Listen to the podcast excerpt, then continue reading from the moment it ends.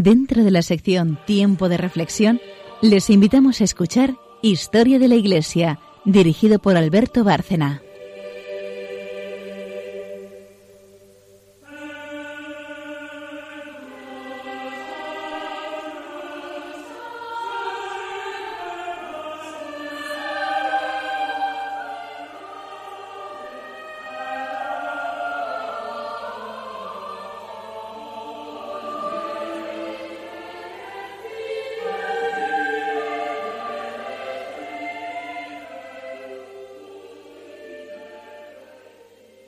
Buenas noches, oyentes de Radio María, un programa más de Historia de la Iglesia. buenas noches, María Ornedo. Buenas noches. Y buenas noches, Carmen Turdemontis. Buenas noches a todos. Eh, seguimos con el personaje histórico fundamental con el que ya empezamos en el último programa, Benedicto XVI, que preside un pontificado más breve, desde luego, en algunos aspectos no tan llamativo como el de su predecesor, que fue un pontificado largo, el de San Juan Pablo II, y lleno de cambios históricos, pero el suyo también no deja de ser un pontificado interesantísimo, con documentos de gran importancia que iremos comentando aquí, y en el que el mundo, por supuesto, había cambiado no de manera tan chocante como en los años de, de, San Juan Pablo II, que además de ser un pontificado largo es el del final de la Guerra Fría y todo lo que ya hemos estado viendo, pero es unos, son los suyos unos años en los que ya se ve con claridad ese enfrentamiento que se había iniciado en el pontificado anterior entre el relativismo que imperaba ya como pensamiento ya casi único europeo o como el pensamiento imperante en Europa, en Occidente, y, la doctrina de la Iglesia, que evidentemente sigue siendo la misma. Y Benedicto XVI la va a defender eh, con toda la caridad, con, toda la, con todo el nivel intelectual del que hizo gala siempre, pero con toda la firmeza que era necesaria eh, en unos momentos de tanto ataque que venía ya del exterior contra su figura. Pocos papas han sido tan, atacados en la historia de los papas como Benedicto XVI. Hay algunos otros ejemplos, pero recientemente el que ha sufrido una campaña de demolición más sistemática indudablemente ha sido él, siendo un papa admirable por tantos motivos como iremos viendo a lo largo de este y de los siguientes programas que le vamos a dedicar. Para empezar, Carmen ha estado investigando sobre eh, el pontificado en, su balance, ahora que tenemos ya un poco de perspectiva para poder hacer balance. Bueno, lo tenemos hace tiempo porque eh, Benedicto XVI renunció al pontificado hace ya unos años, con lo cual podíamos haber hecho este balance hace tiempo, pero cuanto más tiempo pasa también tenemos como más elementos de juicio para ver lo que significó y cuál fue su, legado. Carmen, cuéntanos. Pues Benedicto XVI, que fue elegido con 78 años y que supo trabajar con la mirada fija en quien un día le llamó y le dijo, sígueme. El 16 de abril de 2005 cumplía 78 años. El cardenal Joseph Ratzinger tenía ante sus ojos la apertura inminente del cónclave. A los tres días, el 19 de abril, era elegido papa el 264 sucesor del apóstol San Pedro, e iniciaba así una nueva etapa en su vida. Más de uno habrá pensado en aquel día de abril de 2015, ¿qué puede hacer un hombre que empieza a ser papa a los 78 años? Nos gustaría encontrar parte de la respuesta ahora, cuando va a renunciar, cuando renunció, eh, después de haber renunciado, perdón, a su misión petrina. Descubriremos con asombro que se pudo hacer mucho en el mundo de lo visible y cuantificable. Lo invisible, lo más profundo, lo que llega a los corazones, solo lo conoce Dios asumió desde el inicio de su trabajo como papa el mensaje íntegro del Concilio Vaticano II, como explicó a los cardenales que lo habían elegido. Buscó defenderlo de interpretaciones erróneas. Supo tender la mano a quienes, como los seguidores del obispo Lefebvre, no lo habían comprendido.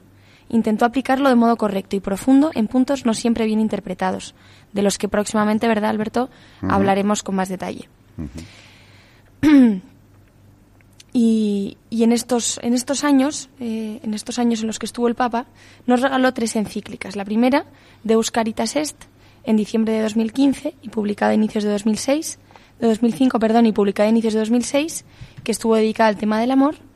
Spe Salvi, la segunda, que daba luz a finales de 2007, tratando sobre la esperanza. Y la tercera, Caritas in Veritate, de 2009, que analizó y aplicó la doctrina social de la Iglesia para el contexto que ahora vive el mundo globalizado. Presidió varios sínodos de obispos, uno dedicado a la Eucaristía en el 2005, otro a la palabra de Dios en la vida de la Iglesia en el 2008, uno especial para África y para, hacer, eh, y para analizar en el 2010 la situación de los católicos en Medio Oriente y uno para el tema de la nueva evangelización en 2012. Eh, por lo que se refiere a sus viajes, realizó importantes viajes fuera de Italia, Brasil en 2007, África, Camerún y Angola en 2009, eh, también a Benin en 2011 a varios países de Europa como Alemania, en varias ocasiones en el 2005, 2006 y 2011, a España, que también viajó varias veces, en 2006, 2010 y en 2011, a Polonia, Austria, etcétera, etcétera, etcétera. También viajó a Estados Unidos y dirigió un importantísimo discurso a las Naciones Unidas en abril de 2008, del que también hablaremos en próximos programas. Llegó a Australia también para la Jornada Mundial de la Juventud en Sydney y visitó, como habían hecho Pablo VI y Juan Pablo, eh, Juan Pablo II, perdón, Tierra Santa. En el 2012 también tuvo el valor de volar a América para visitar México y Cuba, y también ese mismo año quiso visitar el Líbano para entregar simbólicamente a todos los católicos de Medio Oriente la exhortación apostólica posinodal Ecclesia in Medio Oriente. Sin poder llegar físicamente, el Papa tuvo siempre muy cerca de su corazón a los católicos en China, a los que envió una importante carta el 27 de mayo de 2007 y a los que acompañó con reuniones especiales tenidas en el Vaticano durante estos años. Italia también fue objeto de muchísimos viajes, más de 30. Y en estos años del pontificado de, Benedicto XVI se acogieron a millares de obispos de todo el mundo. Llegados a Roma, para la visita que hacen cada cinco años al sucesor de Pedro por otros motivos, encontraron en el Papa un hermano en el episcopado y a un servidor incansable del Evangelio. También promovió varias iniciativas para avivar la imagen de la Iglesia, como por ejemplo el Año Paulino, que promovió en 2008, que, que sirvió para recordar el bimilenario del nacimiento de San Pablo, o de junio de 2009 a junio de 2010, invitando a sacerdotes y a fieles de todo el mundo tras cumplirse 150 años de la muerte del cura de Ars. En estos años dirigió su palabra casi sin interrupción en centenares de audiencias generales de los miércoles en el Vaticano en ella se acogió y concluyó un ciclo temático dedicado a los salmos, que había sido iniciado por Juan Pablo II en sus últimos años de Papa. También empezó una serie de catequesis sobre los apóstoles y los discípulos más cercanos al Señor, sobre la Iglesia primitiva, sobre los santos padres y sobre los santos y hombres de fe, más representativos a lo largo de los siglos. También en estos años promovió la vida litúrgica, especialmente la centralidad de la Eucaristía. Tienen importancia muy especial dos documentos la exhortación apostólica posinodal Sacramentum Caritatis, publicada en 2007, y motu propio Sumorum Pontificum sobre la liturgia romana anterior a la Reforma de 1970.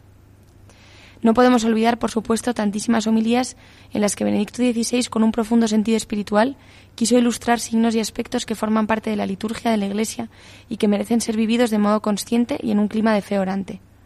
También en estos años dio pasos concretos en el diálogo ecuménico y tomó disposiciones para acoger a grupos importantes de la Iglesia anglicana que deseaban volver a la plena comunión con la Iglesia católica, especialmente con la Constitución Apostólica Angliconarum Coetibus publicada en 2009. También promovió el diálogo interreligioso con momentos de mayor visibilidad durante las que ya recordadas visitas a Turquía y a Tierra Santa, y en la histórica presencia de Benedicto XVI en la Sinagoga de Roma en enero del 2010. Se podrían comentar muchísimos otros aspectos eclesiales, culturales, teológicos, filosóficos y simplemente humanos de estos años que han marcado el corazón y la vida de la Iglesia desde los gestos y las palabras de un Papa, que fue elegido con 78 años y que supo trabajar sencillamente con la mirada fija en quien un día le llamó y le dijo, sígueme. Estamos llenos de gratitud hacia este humilde servidor, millones de católicos que elevaron su oración agradecida y su súplica confiada a Dios Padre por el Hijo en el Espíritu Santo con la intercesión de la Virgen María y de los santos, por la salud y las intenciones de Benedicto XVI. Y recordamos sus primeras palabras que dijo el, obispo de Roma el 19 de abril de 2005, cuando saludaba a la gente desde el balcón central de la Basílica de San Pedro. Y dijo, Queridos hermanos y hermanas, después del gran Papa Juan Pablo II, los señores cardenales me han elegido a mí, un simple y humilde trabajador de la viña del Señor. Me consuela el hecho de que el Señor sabe trabajar y actuar incluso con instrumentos insuficientes, y sobre todo me encomiendo vuestras oraciones. En la alegría del Señor resucitado, confiando en su ayuda continua, sigamos adelante. El Señor nos ayudará y María, su Santísima Madre, estará a nuestro lado. Gracias. muy buena introducción para empezar a hablar de este pontificado y has terminado mencionando esa relación especial que tuvo con su antecesor, porque estuvo muy cerca del, Papa anterior, de San Juan Pablo II, a quien acabas de citar en las primeras palabras que dirige eh, desde la Logia del Vaticano, recién elegido. y esto me traía a la memoria algo que queríamos traer de todas formas al programa, que es eh, el libro del cardenal Robert Sara, en, el que habla de todos los últimos papas con los que ha tenido una relación bastante, bastante importante y, por lo tanto, su juicio es un juicio autorizado. Eh, en este libro, Dios o nada, el autor, Nicolás Diat, le pregunta en un momento dado, ¿cómo describiría usted la relación entre Juan Pablo II y Joseph Ratzinger, su prefecto de la Congregación para la Doctrina de la Fe. Y contesta así, creo que entre estos dos hombres existía tal sintonía que no concebían estar separados el uno del otro. A Juan Pablo II siempre le maravillaron la profundidad intelectual y el vidente genio teológico de Joseph Ratzinger. Al cardenal, por su parte, le fascinaba la inmersión en Dios de Juan Pablo II. Ambos sucesores de Pedro tenían la misma visión de los desafíos que se planteaban a la Iglesia, la necesidad de una nueva evangelización, el diálogo entre fe y razón, la lucha, en palabras de Juan Pablo II, contra la cultura de la muerte y la oposición a las formas de opresión ideológica, desde el comunismo al relativismo liberal. Querían, por encima de todo, conducirnos a cada uno de nosotros a construir una auténtica vida interior. Las culturas del filósofo polaco y del teólogo alemán, del asceta deportista y del profesor benedictino eran diferentes, pero los papas se descubrían en lo más hondo de sus espiritualidades. De hecho, poseían la misma mística, sin duda fue voluntad de Dios que sus dos hijos estuvieran tan cerca.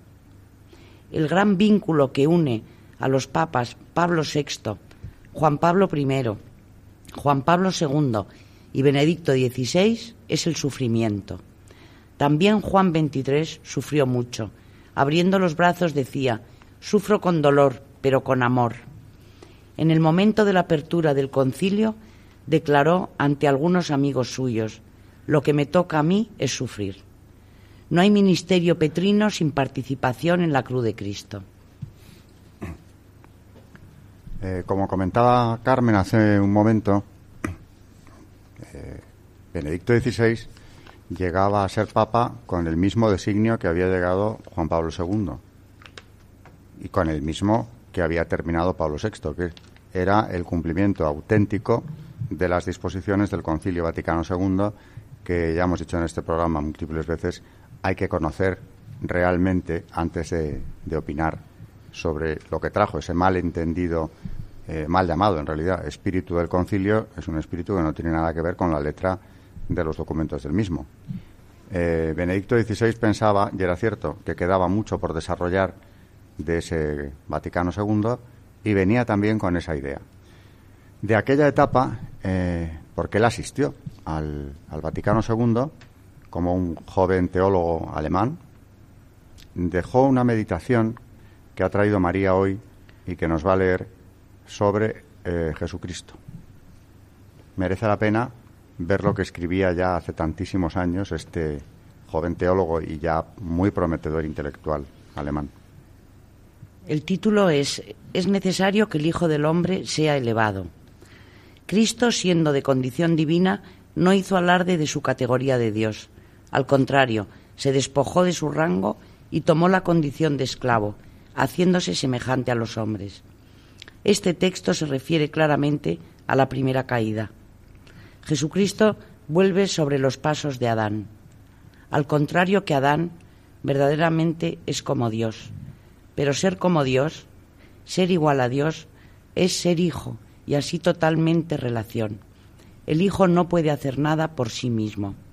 Por eso, el que es verdaderamente igual a Dios no se aferra a su autonomía, al carácter ilimitado de su poder y de su voluntad, porque para recorrer el camino inverso se hace el muy dependiente, se hace el servidor, porque no toma el camino del poder, sino el del amor.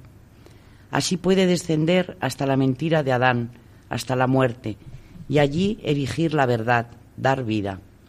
Así Cristo se hace el nuevo Adán por el que la vida humana adquiere un nuevo origen. La cruz, lugar de su obediencia, se convierte en el verdadero árbol de la vida. Cristo llega a ser la imagen opuesta a la serpiente, como dijo Juan en su Evangelio.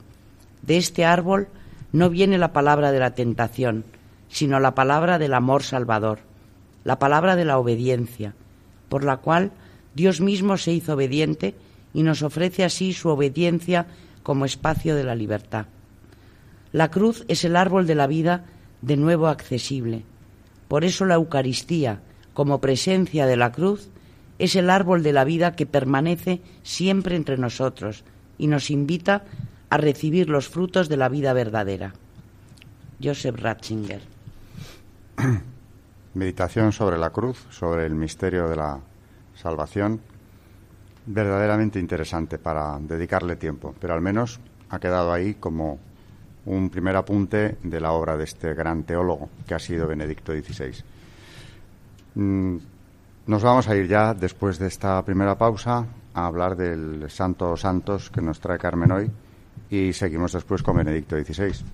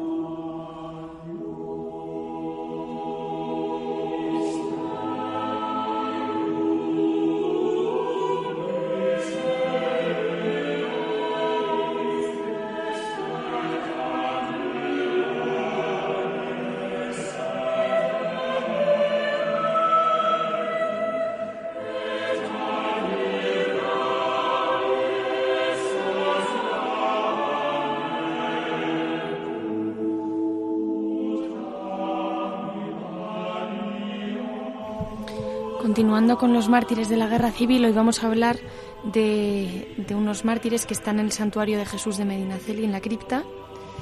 Y es que yacen aquí seis frailes capuchinos de los conventos del Pardo y de este de Jesús de Medinaceli, martirizados en diversos lugares de Madrid a lo largo de julio y agosto del 36 y beatificados el 13 de octubre de 2013 en Tarragona por el Papa Francisco. Con ellos fueron beatificados también otros cinco frailes de estos conventos, de los que uno fue mártir en Paracuellos del Jarama otro en el Pardo y tres desaparecieron. El convento de Jesús, además del famoso santuario de Jesús de Medinaceli, albergaba la curia provincial y fue asaltado el 26 de julio del 36. La comunidad de religiosos capuchinos del convento del Pardo se encargaba del colegio seminario seráfico, que tenía en aquel momento 131 niños. Fue asaltado el 21 de julio y en ambos conventos se tomó la medida preventiva de que los religiosos vistieran de seglares y en ambos tuvieron que buscar refugio en casas particulares, previendo el desarrollo de la situación. El primero de los mártires allí enterrados es el beato Fernando de Santiago, que, murió a los 63 años y era de Santiago de Compostela, y que estando en Roma desde 1907 en el cargo de secretario general de las provincias españolas, le sorprendió una peligrosa enfermedad que lo obligó a volver a España. Dejó el convento de Jesús el 20 de julio por la tarde para, para dirigirse a casa de una bienhechora de la orden, donde permanecía hasta el 11 de agosto sin salir a la calle, dedicándose a la oración en las primeras horas de la tarde del 11 de agosto, un grupo de milicianos se presentó amenazando con pistolas y fusiles y condujeron a todos al paseo del Prado 6. A las 3 de la mañana, el beato Fernando fue llevado a los jardines del cuartel de la montaña, donde fue martirizado. Otro de los beatos allí enterrados es don José María de Manila, que murió a los 56 años y que nació en Manila, en Filipinas, en 1880. Después de abandonar el convento de Jesús y varios refugios, se dirige a casa de unos parientes izquierdistas que vivían en la calle Alfonso XII. Se negaron a ayudarlo y dejaron que los milicianos lo llevaran a la Checa de Bellas Artes, el 16 de agosto de 1936. Aceptaba la violencia de la persecución repitiendo, sea lo que Dios quiera, Él sabe lo que nos conviene. Fue sometido a un largo interrogatorio y a primera hora de la mañana, el 17 de agosto, fue conducido a los jardines del cuartel de la montaña también, donde recibió la palma del martirio. Otro de ellos es el beato Juan Antonio, perdón, Alejandro de Sobradillo, que murió a los 32 años y que era de Salamanca. En 1934 fue nombrado superior del convento del Pardo, en el que residía desde 1927. Cuando fue saltado el convento, el padre, que no perdió la serenidad, se dirigió a la capilla y se puso a rezar por sus hermanos religiosos y por los niños. Fue llevado a la Dirección General de Seguridad y puesto en libertad el día 25. Se refugió en casa de doña Joaquina, una bienhechora de la Orden en la calle Miguel Ángel, donde pasaría días hasta su detención. Solía decir, no hay que apurarse ni temer, tengamos ánimo y mucha confianza en Dios. El día 15 de agosto, un grupo de 13 milicianos, después de registrar la casa de un familiar de doña Joaquina, llegaron al piso de esta y anunciaron, venimos a por el superior del convento del Pardo. No se supo nada de él hasta la mañana del 16 de agosto del 36, en que unos milicianos contaron que al padre le habían matado aquella mañana cerca de la calle de Diego de León, que aún estaba allí su cadáver y que si querían podían ir a verlo.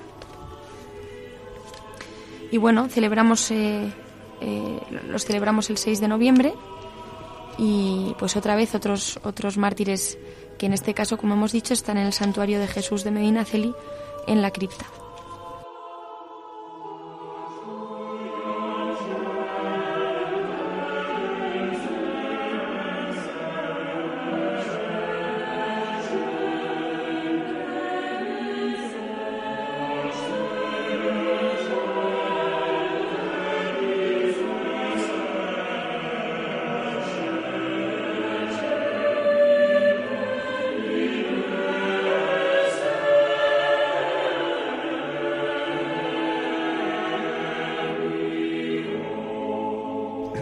En este programa en el que estamos empezando a hacer realmente una, una presentación del personaje para centrarnos en Benedicto XVI, pues vamos a ir eh, dando algunos apuntes sobre lo que, lo que era la personalidad del Papa eh, antes de haberlo sido. María ha traído una obra autobiográfica, Mi vida, que tiene un prólogo del cardenal Rouco Varela, del que, eh, en el que se contienen no solo datos biográficos, sino también del pensamiento de Joseph Ratzinger. Y le ha llamado la atención especialmente algo que tiene subrayado en esta biografía, eh, un pensamiento del futuro Papa, que merece la pena traer aquí también. En esta biografía que, que hizo él mismo, que se llama Mi vida, una autobiografía de él, eh, lo primero que habla de su, bueno, de su, dentro de su trayectoria y de lo que, bueno, de lo que a él más le importa, es eh, mirar a Cristo, ¿no? Él dice, eh, en, dentro de, de La sal de la tierra, que es un libro en el que él afirma esto, tener trato con Dios es para mí una necesidad tan necesario como respirar todos los días. Si Dios no estuviese aquí presente, yo ya no podría respirar de manera adecuada. Cristo se ofrece sacramentalmente a través de la trama de las circunstancias y relaciones cotidianas. Luego habla sobre, sobre la Iglesia de una manera, mm, bueno, también habla de los sacramentos y, y de lo que le impacta a él. Eh, hay una escena en la que él relata cuando, cuando fue obispo, ¿no? Y dice que le impresionó muchísimo porque notó en su carne lo que es el sacramento. Él dice que lo vivió y que, y que, que se quedó maravillado de la fuerza que tiene el sacramento en, en la persona, ¿no? Bueno, este señor el, periodista, que resume más o menos cuál fue su trayectoria, sobre todo antes de llegar a ser papa, habla de, de cómo él veía a la Iglesia como ámbito de experiencia, ¿no? Dice, si la génesis del método de Ratzinger se encuentra en el ensimismamiento personal con Jesucristo como principio ascético concreto, el sentido de la Iglesia representa quizá, dentro de este método el criterio para verificar la, validez del pensamiento y de la acción. La memoria de la Iglesia, la Iglesia como memoria, es el lugar de toda fe. Resiste todos los tiempos, ya sea creciendo o también desfalleciendo, pero siempre como común espacio de la fe. La Iglesia no es una agregación de hombres motivada por el pasado. La Iglesia es el cuerpo de Cristo, la comunión de los fieles y representa en este mundo la presencia de Cristo. Ratzinger habla aquí de la Iglesia como experiencia. Resalta, resaltan tres puntos fundamentales. Primero, una atención continua al modo de cómo se plantean los problemas, las cuestiones, las preguntas, las ansias, las urgencias, las esperanzas y las angustias del hombre en la concreta situación en la que se encuentra. La Iglesia es como ámbito de experiencia la que convierte para Ratzinger en sujeto que actúa en la historia y en prueba de la bondad de toda práctica y pensamiento cristianos. Y como tercer aspecto, señalo que el peso de la Eucaristía en su reflexión eclesiológica. La celebración eucarística nos hace percibir con más precisión la naturaleza del cristianismo, la cual, como el genio católico, no deja de recordarlo desde hace dos mil años. Se encuentra completamente dentro de la noción del sacramento. El prosemper del acontecimiento de Cristo encuentra en el presente al hombre. La Iglesia afirma que en los siete sacramentos se realiza por completo la lógica de la encarnación y al mismo tiempo su renacer continuo en el corazón de la persona. En el sacramento se da, de hecho, la contemporaneidad entre verdad eterna, que es Dios, y la naturaleza dramática, es decir, finita pero capaz de infinito, que es el hombre. La fe no se experimenta nunca como algo extraño al hombre, en cualquier tiempo. Solo donde se dé una reducción de la esencia del cristianismo es posible el divorcio entre los dos polos. El acontecimiento de Cristo y su capacidad de ponderar la totalidad. Luego también eh, expresa un tratado sobre la escatología como fruto del impacto del sujeto eclesial que vive incorporado por el bautismo a Jesucristo con la realidad. Es posible que los contenidos se transmitan adecuadamente cuando el sujeto que comunica los vive. Es una invitación a una comunión personal. Se comunica cuando se comparte una experiencia, cuyo horizonte es la realidad entera sin cesura alguna, la invitación real de experiencia a experiencia y no otra cosa, fue, humanamente hablando, la fuerza misionera de la antigua Iglesia. Es increíble porque este gran teólogo, bueno, dicen que es el mayor teólogo de la historia de la Iglesia, ¿no? Y a mí me impresiona que esta cabeza tan no sé, tan dotada, sea el gran teólogo y el gran humilde, porque es un hombre que es todo humildad y que decía que la teología se hacía de rodillas. Es un hombre que, con un amor a la Iglesia de una categoría y, y, que, y que nos decía, ¿no? como hemos leído anteriormente, que había que mirar a Cristo que cuando tú miras a Cristo y perteneces a una iglesia a la cual tienes que darte, quedarte para, bueno, para con ella hacer teología, para con ella dedicarte, como dice en otra ocasión, dice, porque la vida hay que dedicarla a Dios y por tanto al prójimo. A mí me parece un santo de una categoría que vaya regalo nos hizo Dios poniéndolos de, y una meditación has leído ahora que desde luego hay que recordar siempre, ya la sabemos todos los católicos, pero es bueno recordarla, que la Iglesia no es una agregación de personas, sino que es el cuerpo místico de Cristo. Y eso, eh, antes de empezar a hablar de ella, de la institución eclesiástica tenemos que pensar exactamente lo que es. Porque solemos olvidarlo y muchas veces, eh, incluso entre los católicos, se habla de ella perdiendo esta perspectiva eh, sobrenatural que está dentro de la Iglesia desde su fundación y estará hasta el final de los tiempos. De manera que eh, no es una obviedad que sobrara.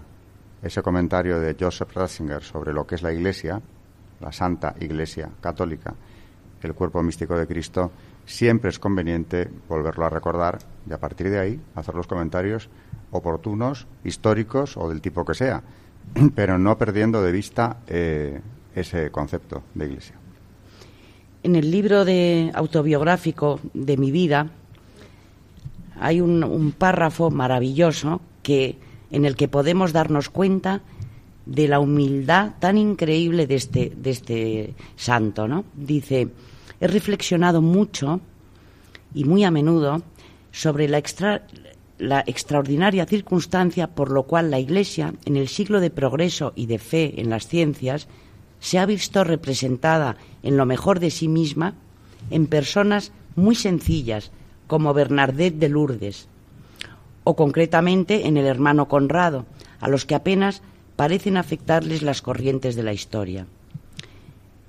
¿Es tal vez esto una señal de que la Iglesia ha perdido su capacidad de incidir en la cultura y solo consigue tomar asiento fuera del auténtico flujo de la historia? ¿O es un signo de que la capacidad de acoger con inmediatez lo que en verdad importa se da todavía hoy a los más pequeños, a quienes se les ha concedido una mirada que en cambio tan a menudo les falta a los sabios e inteligentes. Y aquí cita Mateo 11:25. Estoy efectivamente convencido de que estos pequeños santos son precisamente una gran señal para nuestro tiempo, un tiempo que me conmueve tanto más profundamente cuanto más vivo en él y con él. Bueno, es que nos viene a decir, o sea, él qué se considera, porque si él mm, entiende que Dios se comunica a lo más pequeño, a lo que no vale para nada, que Dios concede la mirada, esto es una maravilla, cuando dice, a quienes se les ha concedido una mirada, que tan a menudo les falta a los sabios e inteligentes. Él, por lo tanto, no se consideraba ni sabio ni inteligente, y era las dos cosas. Y esto lo digo porque yo no sé si es que este Papa, mm, de, de tan sabio y de tan humilde, quizá muchas veces, o porque yo pienso particularmente que no nos hemos molestado en leer a este Papa porque si lees cualquiera de sus escritos es la humildad. Y la gente como que no, es que es muy elevado, es muy elevado. Bueno, es muy elevado, pero las cosas de Dios, ya lo dice él, son simples y van dirigidas a lo más pequeño.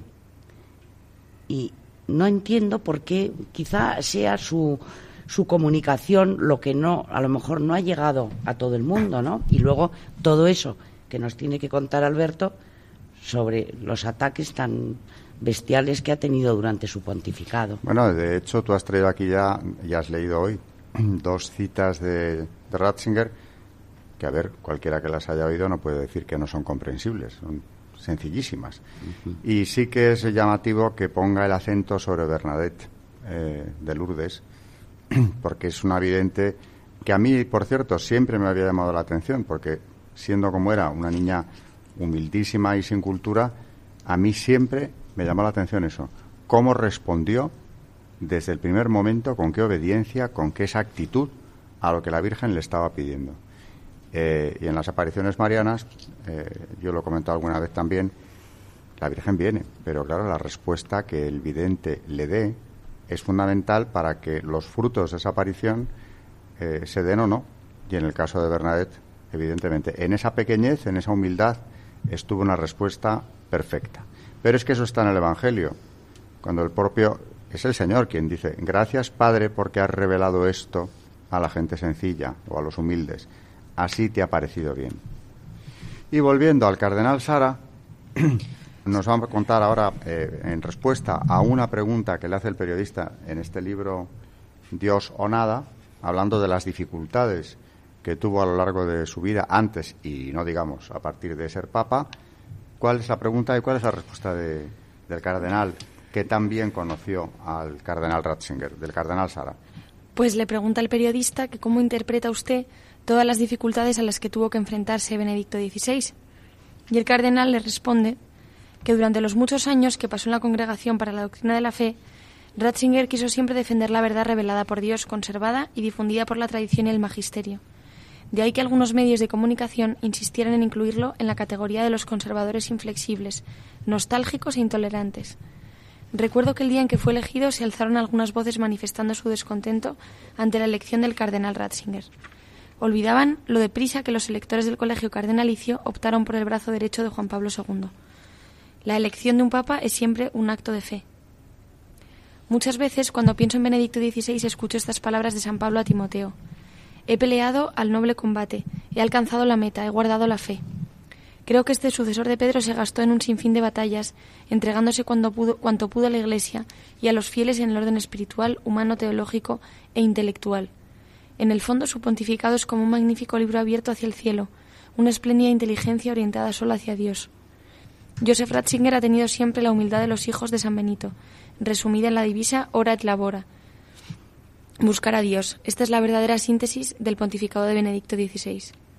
Quizá algunos dentro y fuera de la Iglesia no aceptaron nunca las intuiciones fundamentales de Benedicto, la lucha contra el espíritu relativista, la denuncia de los posibles derivas dictatoriales del secularismo, el combate contra los cambios antropológicos, la profundización en el lugar que ocupa la liturgia.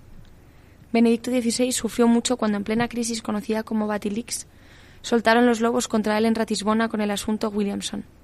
Pero ya en 2005 demostró su lucidez. ¿No fue él mismo quien pidió durante la misa de su entronización, rogad por mí para que, por miedo, no huya ante los lobos? Le dolía mucho que tergiversaran su pensamiento, deformado por la prensa hasta el punto de invertir completamente su razonamiento. Es posible que este hombre dulce y humilde nunca quisiera defenderse. ¿Se defendió Cristo acaso una sola vez de sus detractores y de los lobos que lo rodearon en el huerto de los olivos? Es inconcebible que el texto que pronunció en marzo de 2005 durante el Via Crucis en el Coliseo pudiera dejar a nadie indiferente. Benedicto XVI nunca tuvo miedo a la verdad. Los ataques mundanos que recibió a cambio fueron de una violencia sin límites. Si buscamos la verdad, Benedicto XVI es un guía excepcional. Si optamos por la mentira, el silencio y la omisión, Benedicto XVI se convierte en un, en un problema intolerable. Qué claridad también la de Cardenal Sara y qué buen balance acaba de hacer de esos ataques de los que ya hablaremos porque se nos iría un programa o yo qué sé. Y vamos a centrarnos en cosas desde luego más interesantes, aunque esos ataques hay que contarlos, evidentemente porque son también historia de la Iglesia.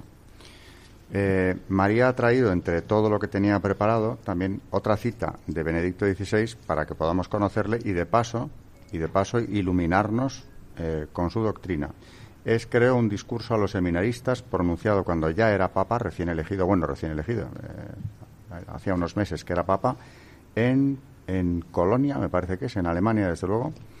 Pero, bueno, léenoslo. Sí. Es dirigido a los seminaristas y les dice, recordad siempre las palabras de Jesús, permaneced en mi amor. Especialmente vosotros, queridos seminaristas, ofrecedle a Cristo lo más precioso que tenéis, el oro de vuestra libertad, el incienso de vuestra oración fervorosa, la mirada de vuestro afecto más profundo. El seminario es un tiempo de preparación para la misión. Los magos se marcharon a su tierra y ciertamente dieron testimonio del encuentro con el rey de los judíos. También vosotros, después del largo y necesario itinerario formativo del seminario, seréis enviados para ser los ministros de Cristo. Cada uno de vosotros volverá entre la gente como otro Cristo. En el viaje de retorno, los magos tuvieron que afrontar seguramente peligros, sacrificios, desorientación, dudas. Ya no tenían la estrella para guiarlos. Ahora la luz estaba dentro de ellos. Ahora tenían que custodiarla y alimentarla con el recuerdo constante de Cristo, de su rostro santo, de su amor inefable. Queridos seminaristas, si Dios quiere, también vosotros un día, consagrados por el Espíritu Santo, iniciaréis vuestra misión. Recordad siempre las palabras de Jesús. permaneced en mi amor. Si permanecéis cerca de Cristo, con Cristo y en Cristo, daréis mucho fruto, como prometió. No lo habéis elegido vosotros a Él, sino que Él os ha elegido a vosotros. He aquí el secreto de vuestra vocación y de vuestra misión. Está guardado en el corazón inmaculado de María, que vela con amor materno sobre cada uno de vosotros. Recurrid frecuentemente a ella con confianza. A todos os aseguro mi afecto y mi oración cotidiana. Fue en Colonia el 19 de agosto de 2005. Pues Verdaderamente era un hombre enamorado de Cristo. Y, y qué interesante, porque qué sencillo es todo lo que acaba de decirles a los seminaristas y a la vez qué, qué- qué edificante, qué fuerza tiene todo esto tan, tan simple. Debieron de sentirse eh, estos seminaristas muy reconfortados. Y esa idea de eh, la Virgen está con vosotros, estáis en el corazón de la Virgen, hombre, como que son sus hijos predilectos o están en camino de serlo y que ella os cuida. Aquí, en la casa de la Virgen, hay que hablar de ella, con preferencia. Ya lo haremos, porque además, sobre la Virgen María, tiene enseñanzas muy importantes también, Benedicto XVI. María tiene también un libro entero de enseñanzas sobre la Virgen que nos ha traído y que iremos citando en estos programas que le vamos a dedicar. Traeremos también el Via Crucis, del que habla precisamente el cardenal Sara, el Via Crucis en, el, en, el, en un Viernes Santo en Roma, que yo lo tengo, porque no hay nada que me haya impresionado más.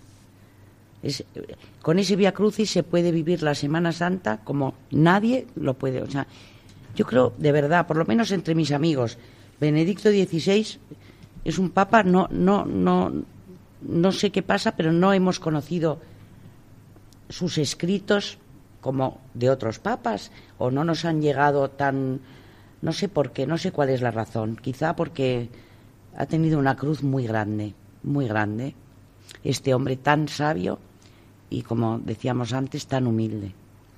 A ese Via Crucis le podríamos dedicar un programa porque Ya lo va a dar creo. para un programa seguramente o incluso más, pero por lo menos uno merecería la pena, yo creo, dedicárselo, ¿no? A los jóvenes dedicó muchísimos discursos que también iremos viendo. Este ha- hay uno en, en su encuentro con los jóvenes en Luanda, en Angola, en el 21 de marzo del 2009, que es una preciosidad, que les habla de cómo se toman decisiones definitivas. Creo que hoy en día a todos nos hace mucha falta esto, ¿no? Que era un hombre de una profundidad Yo recuerdo, hablando de los jóvenes, aquella JMJ de Madrid de 2011, que por cierto estuvimos eh, juntos en Sí. ella y no se nos va a olvidar, aparte de que no hace tantísimo tiempo, ¿no? Pero yo recuerdo que se comentaba que quizá eh, Benedicto XVI no iba a tener esa capacidad de conectar con los jóvenes que había tenido Juan Pablo II, que en eso fue realmente impresionante, en todas las jornadas que fueron además una creación suya. Y yo creo que en eso también Benedicto XVI fue una gran sorpresa, porque yo lo presencié eh, como padre de voluntario, por cierto, que le seguí por donde pude en aquella jornada. A ver, decidme si no hubo conexión, o sea, cómo estaban los jóvenes con Benedicto XVI, cómo se, cómo se lo supo ganar, cómo se acercó a ellas, a ellos, qué entusiasmo se veía por parte de todos estos jóvenes venidos del mundo entero en todas las apariciones del Papa. Claro que conectó con ellos. Sí, ya lo creo. Era otro estilo, evidentemente. Eh, Juan Pablo II era algo eh, diferente, irrepetible quizá, pero Be- Benedicto XVI no presidió unas jornadas de la, de la juventud menos eh, apasionadas, menos intensas que las de su antecesor. Fue una maravilla. ¿Qué piensas de eso, Carmen? Porque tú estabas también allí, tú sí que las jornadas eran para tu generación. Pues sí, yo creo que tenía ahí mm, 21 años, sí, porque fue hace nada, y, la verdad que lo recuerdo, vamos, yo nunca he visto a Madrid así, a mí me impresionó muchísimo, porque desde luego ver por Madrid durante esos días a, millones y millones de jóvenes andando como en procesión por las calles de Madrid, eh, a mí me impactó una barbaridad todas las iglesias abiertas, esas noches todo, todo todas las iglesias abiertas e iluminadas, que me acuerdo que entrábamos y nos, nos impactó muchísimo. Y fue como un, un, rayo como de esperanza también, ¿no? Que eso pasase en Madrid. Y realmente yo creo que es que lo que ha pasado con Benedicto XVI es que ha ido después de Juan Pablo II. Que claro, hemos, hemos dedicado, pues ya no me acuerdo cuántos programas, pero casi hemos estado, yo creo que un año hablando de Juan Pablo II, pues prácticamente. Y hemos visto que, claro, un, un papa muchísimos años de pontificado, una conexión impresionante con toda la juventud, eh, un papa con una personalidad muy especial. Entonces, claro, llegó después de él, pero claro, no le podemos quitar tampoco, tampoco el mérito que, se merece. Y sobre todo, eh, les propongo a, a nuestros oyentes que, que, lean, que lean muchos, mucho sobre lo, muchas cosas que ha escrito él, porque es de una claridad impresionante. Está, aparte de, de la, bueno, de hecho hay muchos eh, Mm, teólogos actuales que dicen que Benedicto XVI es probablemente, si no el más, uno de los más importantes teólogos del siglo XX, que gran parte, por ejemplo, del Concilio II eh, viene de él. Así fue él uno de los grandes eh, participantes del Concilio II y mucho del Concilio II es gracias a él. Y luego, además de, de eso, la mano derecha de Juan Pablo II y, luego después todo lo que ha escrito, todas sus encíclicas, porque son muy fáciles de leer y a la vez de una profundidad y de una, mm, de una cultura. Eh, y bueno, pues un teólogo impresionante. Así que les propongo a todos nuestros oyentes que lean, lean mucho de lo que ha escrito, porque además es muy, muy fácil de, leer, que no es un teólogo eh, complicado, sino que dice cosas muy profundas, pero muy fáciles de entender. Estoy muy de acuerdo y además mm. eh, no digo que todos los eh, escritos de, Benedicto XVI sean igual de accesibles, pero desde luego los que hemos traído aquí y otros muchísimos que irán saliendo también suyos son de una claridad enorme. Por ejemplo, la infancia de Jesús, que, también traía María hoy, por si nos hubiera dado tiempo, ya, ya habrá ocasión de comentarla. A ver, ¿quién no puede entender lo que está contándonos aquí? Eh, con toda la profundidad y con toda la sencillez al tiempo, sobre la infancia de Jesús, por ejemplo, que es un libro que también eh, recomiendo muchísimo a quien no lo haya leído todavía.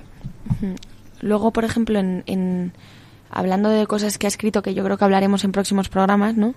Eh, mm, todo el problema que hay actualmente, incluso con los refugiados, que ha sido después, y todos esos temas que ahora mismo están candentes en Europa, él los analizó y, y lo podemos entender muy bien leyendo precisamente una, una obra que dedicó exclusivamente hablando de, hablando de Europa. Europa, raíces, identidad y misión, que, yo la verdad que me lo he leído y es que es muy eh, clarificado. Vamos, a mí me ha aclarado muchísimas cosas, pues hablando, por ejemplo, de política, de moral y de lo que ha sido Europa y de lo que es actualmente. Pues esa cuestión, por ejemplo, la ha desarrollado fenomenal y así como muchas otras. Claro, conectando una vez más con Juan Pablo II, cuando hablaba de, o arengaba a los europeos diciendo aquello de Europa sé tú misma. La identidad de Europa, Benedicto XVI la tenía clarísima también, y precisamente eso que has citado lo escribe para que los europeos sean conscientes de quiénes son, de qué legado tienen detrás y de cuál es la misión que han recibido.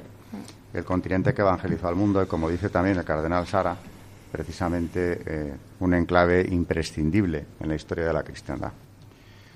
Bueno, nos estaríamos queriendo, pero, pero nos queda muchísimo que hablar de Benedicto XVI, así que hasta el próximo programa. Buenas noches, oyentes de Radio María, y buenas noches, María Ornedo. Buenas noches, gracias. Y buenas noches, Carmen Turdemontis. Buenas noches y gracias a todos.